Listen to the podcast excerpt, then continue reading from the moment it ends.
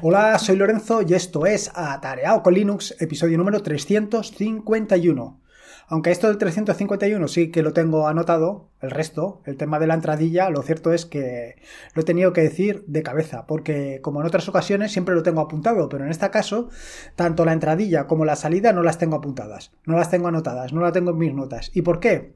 Básicamente la culpa de todo esto la tiene como de costumbre Ángel de YouGeek, que en un momento determinado, en sus últimos episodios del podcast, nos ha estado dando la paliza con Zettel Notes y con el método Zettelkasten.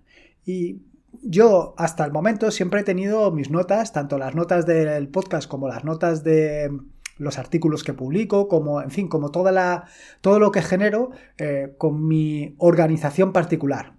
Sin embargo, eh, he estado leyendo acerca del método Zettelkasten y me ha llamado mucho la atención. Me ha llamado mucho la atención la forma en la que tiene organizadas las notas, cómo eh, funciona, etcétera, etcétera. Y bueno, pues he decidido intentar durante las próximas semanas llevarlo a cabo. Pero no es de esto de lo que te quiero hablar en el episodio del podcast de hoy. De lo que te quiero hablar en el episodio del podcast de hoy es precisamente del título del podcast, en el que te digo lo de empondérate, aprende a programar. No es la primera vez que en este podcast y en la página web, en el proyecto atareado.es, te hablo de que tienes que aprender a programar o que deberías de aprender a programar o que te plantees como propósito de año nuevo aprender a programar. Aprende a programar el lenguaje que te dé la gana, el que tú quieras, pero aprende a programar. Porque esto de aprender a programar tiene muchas ventajas no el aprender a programar, sino el de tener unos conocimientos de programación, y es el empoderamiento, la independencia y la soberanía digital que te ofrecen, que ante un problema, ante un problema determinado tú puedes eh, tomar la medida que tú quieras. Y no solamente es esto, sino que además te da una visión diferente de las cosas, te permite analizar las cosas desde un punto de vista, digamos, más pragmático o desde un punto de vista más lógico. La cuestión es que hace aproximadamente un, mes se pusieron en contacto conmigo para darme la oportunidad de dar una charla sobre Python, sobre Python en el Python Pizza All Game. La verdad es que me hizo muchísima ilusión, me hizo muchísima ilusión porque em, realmente Python, y si lo digo ahora después de haber dado la charla, realmente Python eh, junto con Linux me han ido llevando hasta la situación en la que me encuentro hoy en día, hasta eh, yo creo que un ¿cómo te diría yo? Eh, una rampa de lanzamiento. Una, zona de lanzamiento como si fuera un cohete. Eh, poco a poco he ido mm, creciendo tanto desde el punto de vista personal como desde el punto de vista mm, profesional y desde el punto de vista de la programación y todo ello gracias a estas dos eh, piezas fundamentales actualmente, que son tanto Python como Linux. De cualquier manera, te invito a que veas el vídeo, te invito a que veas el vídeo porque realmente me gustó muchísimo. ¿Está feo que lo diga yo? Está muy feo que lo diga yo, sí. Pero eh, lo que vas a ver va a ser eh, una historia en la que te cuento desde que empecé en Linux hasta la situación actual y cómo entre una cosa y la otra, entre Python y Linux, han ido tejiendo la situación en la que me encuentro hoy en día y donde verás todas las posibilidades y todas las ventajas que me ha ofrecido el conocer Python. Y no solamente el conocer Python, no me malinterpretes, sino también el saber programar. Y por esto yo te invito ahora, después de haber dado la charla y haberme dado cuenta de la importancia que ha tenido en mi vida esto de Python, Linux, etcétera, etcétera, te invito a ti a que aprendas a programar, a que te propongas este año como eh, uno de esos propósitos de año nuevo, el aprender a programar. De verdad, te invito a que aprendas a programar. No hace falta que te conviertas en un eh, monstruo de la programación, que seas el mejor programador del mundo. Simplemente que tengas unos pocos conocimientos, pues a lo mejor hacer un pequeño script en Python o un pequeño script en Bash y poco a poco vas creciendo, vas creciendo hasta que te das cuenta de que muchas de las cosas que antes tenías o de las que, que dependías de otra herramienta, ahora las puedes resolver por ti mismo. Es así. De verdad que te invito a que veas el vídeo. Por supuesto que, llegados a este punto, eh, me dirás o tendrás pues una decena de excusas para eh, no aprender a programar, por, las que realmente no necesitas aprender a programar. Y quien dice una decena, dice una centena un millar, un millón o mil millones de excusas. Siempre nos buscamos excusas para cualquier cosa, pero no es así. Eh, aunque me digas, no, es que soy muy mayor, es que soy muy joven, es que soy muy alto, es que soy muy bajo, da lo mismo. Son simplemente eso, excusas, porque siempre tenemos un momento para aprender a programar. Siempre, siempre hay un pequeño momento. No hace falta que le dediques todos los días tres horas para aprender a programar. Con que hagas pequeñas, eh, como por ejemplo esto de los retos de, del Advent of Code, con pequeños, ¿cómo te diría? Con pequeños retos es más que suficiente. De verdad, de verdad que es brutal. Y para animarte un poco más a esto de que aprendas a programar, te invito primero a que veas el, vídeo de mm, que te he comentado de Python Pizza Allgin y luego te voy a contar cinco casos, cinco situaciones en las que me he encontrado en los últimos tiempos eh, y en las que esto de aprender a programar me ha venido, bueno, aprender a programar no, en el que tener conocimientos de programación me ha venido fantástico. Me ha venido fantástico porque me ha permitido resolver estos problemas pues sin necesidad de nada más. Solamente, bueno, evidentemente, siempre necesitas un ordenador, necesitas un software, pero aquí, con unos conocimientos de programación y conocimientos de alguna herramienta, he conseguido hacer eh, determinadas cuestiones que de otra manera no habría podido hacer. Me hubiera resultado muy complejo hacerlas. Así que vamos allá. Te voy a contar estas eh, cuestiones y ya me dirás tú. La primera sobre de las, de los ejemplos que te quiero poner, de los eh, ejemplos en los que me ha venido también esto de tener conocimiento de programación, es un informe. Un informe en el que o sea, un informe que tuve que hacer. Yo creo que ya lo he contado en alguna ocasión en este podcast, pues es un informe que tuve que hacer en el que pues se recopilaban como no sé si eran unas mil fotografías o una cosa así. Eh, evidentemente, eh, manejar un informe con mil fotografías, esto no lo puedes hacer en ningún software. Ya te pueden contar lo que quieran sobre que Microsoft Word es una maravilla o cualquier otro software que esté ya sea en como te diría yo, en Microsoft o en, perdona, en Windows o en MacOS o donde tú quieras. No hay monstruo que lo soporte eso. Es una barbaridad. Mil fotografías, además con una buena resolución, etcétera, etcétera, es muy complejo de gestionar. Eh, además, no solamente es esto, sino es la fotografía, dónde estaba ubicada la fotografía, eh, un comentario de la fotografía, era muy complejo. ¿Cómo resolví esto? Bueno, pues esto lo resolví de una manera muy sencilla y es utilizando por un lado látex, que es un lenguaje de marcado. Bueno, es algo más complejo que un lenguaje de marcado, pero lo voy a dejar ahí. Eh, y luego un poquito de Python. Un poquito de Python donde eh, fui recopilando todas las eh, imágenes, organizándolas y luego incrustándolas. Imagínate esto hacerlo en un, en un documento de Word. Por mucho que quieras mil fotografías en un documento de Word no lo aguanta nadie. Así que ahí tienes el primer ejemplo. Un ejemplo claro de la solución brutal que fue aquello de tener un poco de conocimiento de programación. El siguiente, este también lo he comentado en más de una, en más de una ocasión, que es el tema de las descargas. Habitualmente, pues tenemos eso de que se conoce como el síndrome de Diógenes digital. Esto de recoger todo lo que encontramos por ahí, a lo largo y ancho de Internet. Hace unos años, pues muchas veces no te planteabas esto, no te planteabas esto porque eh, hacer una descarga de un documento, de un PDF, de unas imágenes o de unos vídeos, pues era casi imposible por la velocidad de la red.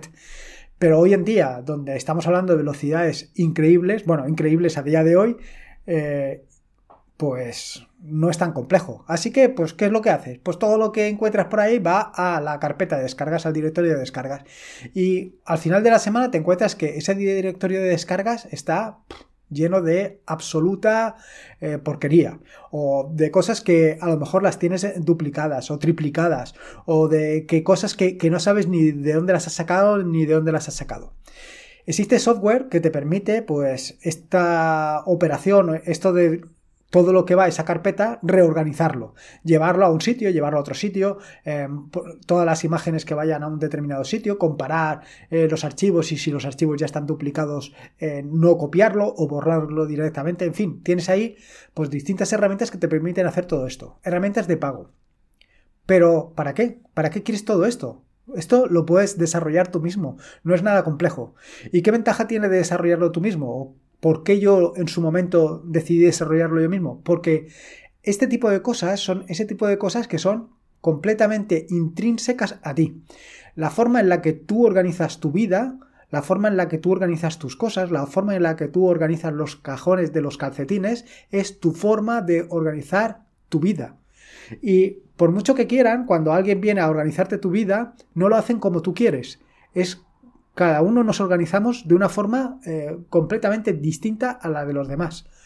Sí, ah, puede ser que haya algún parecido, puede ser que haya alguna peculiaridad en la que se parezcan estas dos formas, pero Simplemente es eso, son parecidos. La realidad es que nos gusta organizarnos la vida, nos gusta organizarnos las cosas a nuestra manera. Y cuando alguien nos toca esa organización, nos vuelve locos. No solamente nos vuelve locos, sino que además nos poseen los demonios, nos poseen hasta límites insospechados, nos volvemos verdaderos borricos e intentamos agredir, eh, digo entre comillas, a la otra persona eh, porque nos está tocando, nos está manipulando, está... Eh, modificando nuestra esencia. La forma en la que organizamos las cosas es nuestra esencia. Con lo cual, por eso te digo que eh, si tú organizas tus imágenes, que puede ser cómo las puedes organizar, pues hay quien las organiza por temáticas, hay quien las organiza por eh, espacios geográficos, hay quien las organiza por eh, fecha, en fin, las puedes organizar como quieras. Esta organización que tú haces es tu organización. Y tú dirás, bueno, pero esto es realmente complejo. Tampoco es tan complejo. No es complejo que cuando tú te descargues allí fotografías, él, mirando la meta información de cada una de las fotografías, decida dónde tiene que ir esa fotografía. Así de sencillo. Simplemente tienes que tener eso, unos pequeños conocimientos de programación para realizar. Y pequeños conocimientos son pequeños, porque actualmente módulos de Python para hacer todo este tipo de cosas, para organizar o para eh, leer la meta información de cada imagen, hay miles, bueno, a lo mejor miles son muchos, pero sí que vas a encontrar muchísimos, con lo cual vas a poder adaptar, vas a poder entrelazar estos distintos módulos para conseguir el objeto que tú quieras. Y lo mismo que te digo de los de las imágenes, también te digo de los PDF, por ejemplo. Tú te puedes bajar todos los PDFs que quieras e incluso puedes bajártelos por triplicado, cosa que hacemos mm, a menudo, y en lugar de ponerles el 1, el 2 y el 3, es cuando te lo descargas, comparas si hay otro PDF que tiene el, digamos, la misma meta información o incluso comparas el hash de uno con el hash de otro y ya sabes si están duplicados. Y en el caso de que no, pues los mueves donde tú quieras. Todo esto lo puedes organizar según tú quieras y no es nada complicado. No es nada complicado. Más cosas interesantes. El tema de la modificación de los vídeos. Otra de las operaciones habituales que hago y que puede ser que tú hagas o que no es el tema de eh, manipular vídeos básicamente manipular los vídeos que yo produzco tanto para el canal de YouTube como para Twitch como para lo que sea. Em, al final, todos estos vídeos, pues en ocasiones o le pongo una portada, o en, o en, ocasiones le pongo una onda en la parte inferior, o lo recorto. Claro, todo este tipo de operaciones que inicialmente las puedes hacer con una aplicación, realmente no tiene sentido hacerlas con una aplicación. Y no tiene sentido hacerlas con una aplicación porque vas a estar invirtiendo un tiempo que no te va a aportar absolutamente nada. Porque todo lo que vas a hacer va a ser siempre exactamente lo mismo. Cada vez que haces una modificación sobre el vídeo para, por ejemplo, ponerle la onda, para ponerle el título, para ponerle la portada, todo ese tipo de operaciones son exactamente siempre las mismas operaciones. Y son operaciones realmente tediosas y que no te aportan absolutamente nada. Solución. Solución es hacer un script, un script en Bash que te permita eh, pues, eh, realizar todas esas operaciones de forma automatizada. Al final se trata un poco de la automatización. ¿Y cómo automatizar? Pues básicamente con un poco de programación. Pero no es necesario que tengas unos conocimientos profundos de programación. Con unos mínimos conocimientos de programación vas a poder realizar todas estas operaciones. Así de sencillo. Ya te digo, lo puedes hacer en Bash o lo puedes hacer en Python. Si lo haces en Bash, pues a lo mejor tienes que eh, documentarte un poco más y si lo haces en Python, pues probablemente lo que vas a encontrar son distintos módulos que te van a permitir realizar este tipo de operaciones. Y es así. Y esto es brutal porque, de nuevo, única y exclusivamente dependes de ti. Dependes de ti para conseguir un mejor trabajo en un menor tiempo. Otra de las eh, ventajas, por ejemplo, que me he encontrado durante estos años, otra de las mm, grandes, ¿cómo te diría yo? De las grandes ayudas que me he encontrado ha sido Telegram. Sí, ciertamente, estoy dependiendo de un servicio de terceros, pero lo estoy utilizando para mi beneficio o para según mis intereses y es para estar informado. Así yo tengo distintos bots que he implementado yo mismo utilizando Python y además Python a secas sin necesidad de eh, módulos adicionales ni nada, ni nada más, simplemente request y ya está. Con eso eh, me permite estar informado de muchísimas cosas. No dependo del bot de otros, no, no, es mi propio bot el que me dice exactamente qué es lo que quiero. Este, este, mismo bot lo podría utilizar, eh, por ejemplo, con otras herramientas como puede ser Gotify, pero no, directamente con Telegram o con cualquier otro eh, servicio de mensajería que quieras. Pero, por ejemplo, con Telegram lo tienes súper sencillo. ¿Y de qué te puedo informar? A mí me informa de las cosas más variopintas, de cuando se ha retuiteado de una cuenta, de cuando eh, se ha actualizado Telegram, la, aplicación de Telegram, de cuando se ha actualizado determinadas páginas web, de si en mi página web en un momento determinado se ha caído la, la conexión. Todo ese tipo de cosas y muchas otras más las tengo todas programadas en Python y todo esto va a Telegram. Y no depende de nada más. Bueno, sí, en este caso concreto, sí, dependo de Telegram. Pero todo lo tengo yo. Que sí, que podría estar utilizando el bot de otro, podría estar haciendo. Pero ¿es exactamente lo mismo que yo quiero? Aquí la gran ventaja, el empoderamiento que tienes, la soberanía, la independencia tecnológica real que tienes es que tú lo adaptas exactamente a tus necesidades. Y esto es algo que es brutal. Esto es algo que, vaya, eh, de otra manera no vas a poder conseguir. Y la última, que es básicamente la que me dio la inspiración para este eh, episodio del podcast, es realizar presentaciones con SVG. ¿Cómo? Sí, sí, lo que estás oyendo. Resulta que eh, hasta hace, ¿cómo te diría yo? Pues hasta, hasta hace un mes o una cosa así, o a lo mejor hace más tiempo. Las presentaciones siempre las he hecho, bueno, siempre las he hecho no. En los últimos dos o tres años las he hecho utilizando Markdown. Existe una, librería en JavaScript que se llama Reveal o Rebel o algo parecido. Reveal JS. Exactamente, creo que es así. Bueno, eh, esta librería te permite realizar una presentación en Markdown eh, de una manera relativamente sencilla. De relativamente sencilla hasta cierto punto, porque al final eh, ha llegado un momento en que me complico tanto la vida que mm, me resulta hasta contraproducente.